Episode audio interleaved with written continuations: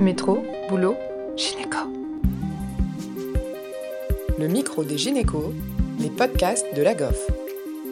Bonjour à toutes et à tous et bienvenue sur la chaîne podcast de la GOF, le micro des gynécos.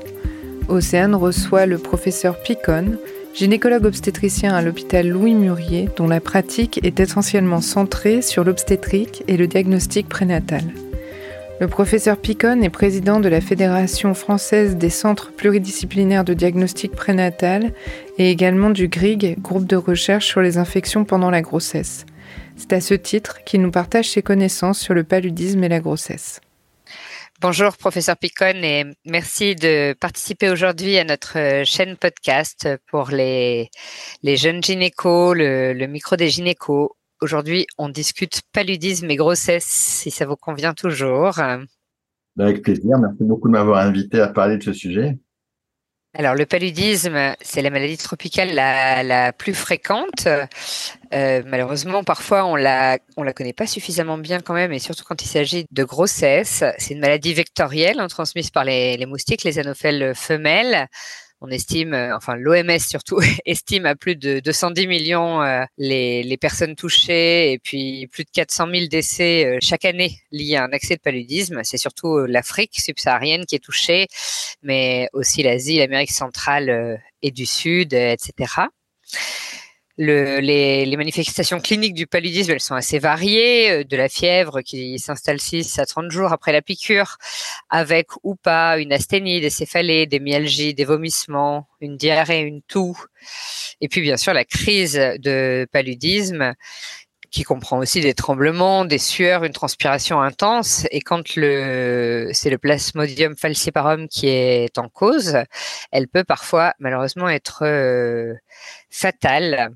Alors, euh, comment prévenir le paludisme chez une patiente enceinte? Je pense que là-dedans, on aura peut-être euh, les deux cadres un petit peu séparés, c'est-à-dire que nous, on pensait surtout aux patientes qui voyagent dans une zone d'endémie, mais qui n'ont pas d'immunité euh, déjà acquise. Et puis après, bien sûr, on peut dire un petit mot sur les patientes enceintes, mais qui résident en zone d'endémie, si ça vous va.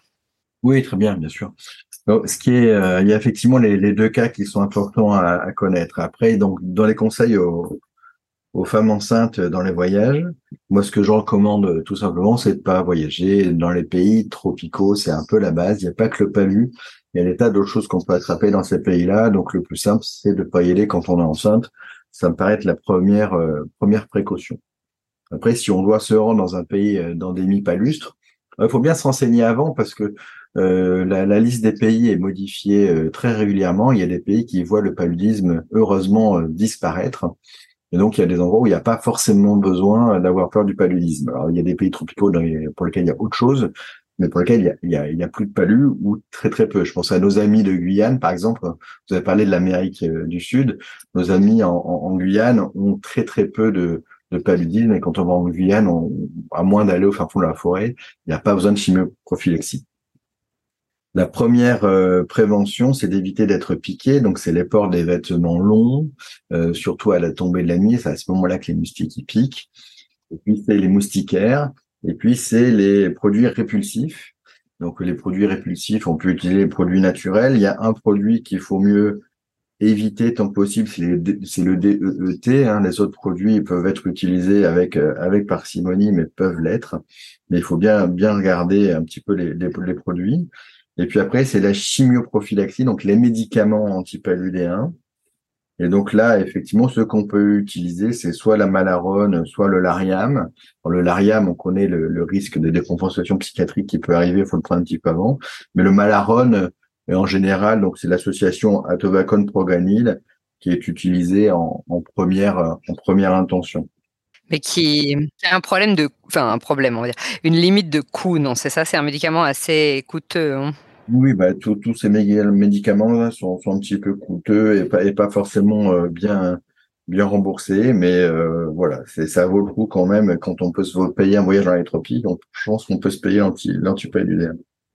Et puis après, ce qui existe pour les patientes enceintes qui vivent dans les pays africains, eux, ce qu'ils font souvent, c'est des, des, des cures intermittentes d'associations de, de, de, de, PS, donc pyritamine, sulfadiazine, euh, des, des cures intermittentes pendant la grossesse, ça, ça, ça, ça diminue un petit peu le risque, mais ça concerne pas nos patientes, nos patientes qui vont aller voyager dans les pays, dans les pays tropicaux. Et concernant la, la doxycycline, est-ce qu'elle garde une place un petit peu comme ça pour ces zones euh Alors, la, la, la doxycycline, euh, le, comme tous les médicaments, quand on regarde la notice du Vidal, on, on y est marqué contre-indiqué. Puis quand on regarde les sites officiels, ils disent doxycycline contre-indiqué. Et puis quand on regarde le euh, le, le CRAT, c'est du référence le CRAT, on voit très bien que la doxycycline, ça peut donner de façon épisodique, quand on en prend plus de 15 jours, ça peut donner des colorations des dents de lait, ce qui est pas extrêmement grave. Euh, donc euh, ça peut ça peut éventuellement être être utilisé, mais ça fait pas partie des médicaments de, de, de, première intention chez, chez la femme enceinte en raison de ce problème de coloration des dents de lait, mais qui est pas qui n'est pas non plus euh, catastrophique. Le, problème du paludisme en, métropole, c'est qu'il faut savoir y penser. Donc là, on a un, auditoire de, jeunes gynécologues obstétriciens en formation. Il faut penser au paludisme en cas de, en cas de fièvre, particulièrement euh, en retour de voyage, euh, à la fin de l'été, là quand les gens ils reviennent de vacances y compris chez les, les, Africains qui sont partis euh, aller voir leur, leur famille. Ça, on, y pense relativement. Il y a un élément de vigilance, à mon avis, qui est fondamental dans les années à venir, c'est que le moustique tigre, il est partout, que vous avez vu qu'il y a des cas en métropole de dingue autochtone.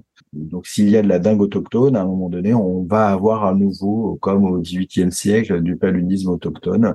Ça peut arriver. On connaît les paludismes d'aéroport, hein, avec les, moustiques qui sont qui arrivent avec les bagages et qui piquent les personnels d'aéroport. Donc ça, ça existe. Et, et voilà. Donc il faut savoir euh, penser euh, au palu euh, sur sur ces fièvres. Faut savoir interroger. Hein. Souvent, on oublie un petit peu un petit peu la base. C'est est-ce que vous avez voyagé? Est-ce que vous habitez à côté d'un aéroport dans l'interrogatoire de fièvre? C'est vraiment un petit peu la base. Et puis penser à faire un petit un petit frottis goutte épais. C'est pas très cher et ça peut ça peut rapporter gros parce que le problème du palu pendant la grossesse, c'est que ça peut alors les palus graves peuvent tuer la mère, bien entendu, mais ça peut aussi entraîner par des lésions d'atteinte placentaire. Ça peut donner des, des, morts in utero. Euh, les patientes africaines qui vivent dans les pays d'endémie, ça peut donner des retards de croissance par des dysfonctionnements placentaires. Et puis il y a le palud néonatal aussi qui peut arriver, que les pédiatres connaissent mieux que moi. Et c'est pas négligeable parce qu'on sait qu'en France, c'est 2000 à 3000 cas de palus par an en France. Alors le problème, c'est qu'on n'a pas forcément les chiffres des femmes enceintes, mais on, estimait avant, avant la Covid qu'il y avait 200 à 300 femmes enceintes qui avaient le palu en France, et essentiellement en région parisienne. Euh, donc euh, voilà, vous voyez que c'est pas c'est pas complètement rare, il faut y penser. Vous avez dit qu'au XVIIIe siècle, c'était, il y avait des cas autochtones, et c'est ça? Oui, oui. Alors, euh, j'avais pas cette notion-là, mais comment on a fait du coup pour s'en sortir? C'est on a asséché les marais je ne sais pas si vous êtes déjà allé dans, en vacances dans les Landes ou si vous habitez dans les Landes, mais tout, tout ce qu'il y a au sud, au sud et à l'ouest de Bordeaux, il y a tous ces fameux pins des Landes. Avant, c'était des marais qui ont été asséchés euh, pour justement euh, limiter les épidémies et les, fièvres des marais, donc qui n'étaient rien d'autre que le paludisme et qui existait aussi euh, le, donc dans, dans la Loire, euh, du côté d'Orléans et beaucoup dans, dans le sud aussi euh, dans, tous les marais. Il y a eu toute une époque d'asséchage, euh, d'assainissement pour lutter contre ces fièvres qui étaient le, paludisme. D'accord. C'est passionnant. Rappelez-nous de nous vous inviter pour un épisode sur l'histoire de la médecine. Mais là, du coup, maintenant, c'est plutôt une histoire de réchauffement climatique, c'est ça le. Oui, oui, c'est voilà, c'est le, le, le, moustique, le moustique tigre qui, qui nous envahit. Donc, Là, effectivement, on parle de paludisme, mais dans les années à venir, il y aura de la dengue, du chikungunya et du mm-hmm. zika, c'est sûr. La question n'est pas savoir si on va les avoir, la question c'est quand. Et donc, il faut se préparer à se remettre à connaître des bases sur les maladies tropicales. Euh, donc, d'ailleurs, j'en profite pour encourager tous nos jeunes internes à faire un interchu en Guyane pour avoir un aspect des, aperçu des, des, des, maladies tropicales qu'il peut y avoir. Je pense que c'est passionnant. Il faut, il faut se former il faut avoir ça à l'esprit pour, euh, pour les années à venir. C'est une évidence pour nous. Concernant les complications du paludisme pendant la grossesse, vous les avez déjà introduites. Vous disiez le retard de croissance, justement, c'est seulement dans ces zones endémiques. C'est moins une problématique pour le retour de vacances, etc. C'est moins une problématique parce que quand on est dans un retour de vacances, dans une phase un petit peu aiguë, donc c'est vrai que il y a des études qui ont montré que au moment des crises de palu, il y a des anomalies, des dopplers utérins qui peuvent survenir. Donc, faut surveiller le rythme parce qu'il y a une atteinte placentaire. Après, sur les, les palus un peu chroniques qu'il y a en Afrique, euh, notamment, euh, euh, je crois que c'est le, le haut valet qui, qui donne un petit peu plus de, de retard de croissance intra-utérin parce qu'il y a des placentas qui sont très abîmés par, par le, par le paludisme. Donc c'est surtout effectivement la forme grave chez la mère dans le, le, le, le, palud malin avec le plasmodium falciparum qui peut vraiment tuer et qui peut entraîner des anomalies du rythme et des morts in. D'accord. D'autres complications un petit peu euh, spécifiques à, la grossesse dans ce cadre-là? Euh, Non, c'est essentiellement ça, ce qui est, ce qui est, ce qui est déjà pas mal. L'autre complication, c'est la transmission au venez avec le paludisme néonatal. Euh, donc, il faut que si la patiente accouche, il faut que les pédiatres soient informés et éventuellement qu'ils traitent le nouveau-né. Mais ça, je, je laisserai les pédiatres discuter de ça. C'est oui. mon domaine. Mais c'est si elle accouche pendant une crise ou si elle accouche et qu'elle l'a eu récemment ou, ou, aussi si elle l'accouche et qu'elle vient d'une période endémique et qu'elle le porte depuis longtemps En face, en face, en face aiguë, ça c'est sûr qu'il faut euh, vraiment être extrêmement euh, alarmé. Après, euh, sur sur les palus chroniques, c'est un petit peu plus, plus rare. Et voilà. Après, qu'on dit euh, récent ou pas récent, on ne sait jamais trop ce que ça veut dire. Bah, à partir du moment où il n'y a plus de parasitémie, on peut considérer que le risque de transmission de, de, de, devient faible.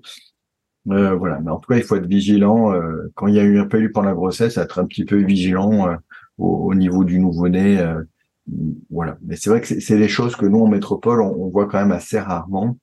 Oui. Il faut savoir qu'il faut être vigilant et pas hésiter à appeler. Euh, moi, le, dernier palu qu'on a eu, on a appelé nos amis de Guyane pour euh, pour être sûr de et puis pour discuter. Pour être sûr, euh, parce que c'est vrai que nous, on n'a pas l'habitude et c'est difficile de gérer correctement quelque chose dont on n'a pas vraiment l'habitude. On a beau écrire des, des, protocoles, des choses, l'expérience c'est quand même extrêmement important.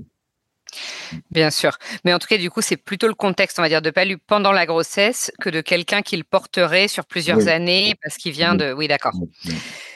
Et, et, concernant la vaccination du palu, ça fait plusieurs années qu'on en entend contre le palu, pardon. Ça fait plusieurs années qu'on en entend parler un petit peu de loin, des résultats euh, encourageants, mais une protection insuffisante. Bon, on en est où au jour d'aujourd'hui? Ben, les gars, il y a pas mal de recherches qui est développée. Là, les recommandations de l'OMS, c'est d'utiliser un vaccin pour prévenir le palu de l'enfant. Euh, qui est celui qui entraîne le, plus de morts en Afrique. Donc, c'est trois injections d'un vaccin à partir de, l'âge de 5 ans, il me semble. Euh, ça, c'est ça, c'est un vaccin qui a montré son efficacité et qui est qui a montré son innocuité. Après, il y a des vaccins qui se développent euh, avec d'autres formes de vaccins qui se développent, notamment pour limiter les complications obstétricales. Mais euh, je crois qu'on est encore dans le domaine de la recherche euh, par rapport à ça. Donc, pour l'instant, il n'y a pas d'indication à à vacciner les adultes, à, ce que j'en sais aujourd'hui, mais ça, a peut-être changé. Mais, en tout cas, euh, voilà, il y a, y a cette histoire de vaccin qu'il faut qu'il faut suivre. Ça évolue beaucoup. Alors, ça fait 40 ans qu'on en parle du vaccin contre le palu. Et donc, c'est quelque chose qui est particulièrement difficile à, mettre au point visiblement, mais c'est en tout cas la, réduction sur la mortalité des enfants, elle est claire. Je crois que chez les adultes, on diminue le risque de forme grave de 60%, et je crois que le seuil de l'OMS pour euh, qui est attendu d'efficacité, il veut une efficacité de plus de 75%. Il faut suivre suivre ça de près, mais euh, voilà. En tout cas, le, bénéfice sur la mortalité des, enfants est, est, clair. Bon, on peut espérer que si le paludisme revient par chez nous, ça va dynamiser la recherche sur la vaccination. Est-ce qu'il y a d'autres choses sur ce sujet que vous souhaiteriez ajouter? Non, non, je pense qu'il faut, euh, il faut être, euh, il faut être prudent, il faut y penser. Ça, c'est la première étape. Et puis euh, toujours, c'est un conseil général pour pour les jeunes. C'est, il faut connaître ses limites et pas hésiter à demander un avis à ceux qui ont l'expérience de, de, ce genre de maladie. donc voilà, moi j'appelle nos amis de Saint-Laurent-du-Maroni en Guyane qui, ont vu à une époque beaucoup de palus, qui en voient beaucoup, beaucoup moins, mais qui en voient encore de temps en temps, puisqu'ils ont les, populations qui viennent de, la forêt. Euh, voilà. c'est le, truc, c'est savoir faire appel à un ami. Eh ben, c'est déjà des super messages pédagogiques, ça nous va très bien. Merci professeur Picon, merci pour votre disponibilité et puis pour cet épisode. Merci beaucoup. Et puis n'hésitez pas à aller regarder le site internet grig.fr. Euh, et euh, si je peux me permettre de faire de la pub, n'hésitez pas. Bien sûr, allez-y. Il y a le début de pathologie infectieuse de la femme enceinte, du fétiche et du nouveau-né, où justement nos amis de Saint-Laurent-du-Maroni parlent, parlent du palu de la dingue et on a des, un cours sur le conseil aux voyageurs. Donc, inscrivez-vous à ce DU. Il n'y a pas de mémoire à faire en plus, donc c'est super. c'est un DU sur Paris? Oui, oui, il est sur Paris. Les cours sont à Béclair, à, à, dans le, à, Clamart, mais les, les cours peuvent être suivis en ligne. D'accord, il y a une option en visio, super. Parfait. Et puis, euh, oui, le CRIG, on peut aussi le suivre via LinkedIn, non? Euh, Ça permet d'avoir pas mal d'informations, de suivre l'actualité. Euh. Et on a le troisième livret pratique d'infectiologie périnatale qui va bientôt sortir. Ça, c'est la deuxième édition, mais la troisième édition va être bientôt en ligne et vous pourrez l'acheter.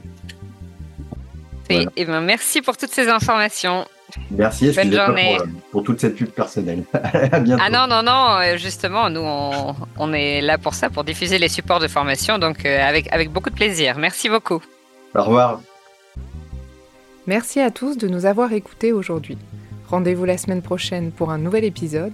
Vous retrouverez toutes les ressources et références de ce podcast dans la description et surtout, N'hésitez pas à vous abonner à la chaîne, à lui accorder 5 étoiles, voire même à en parler autour de vous. Métro, boulot, gynéco.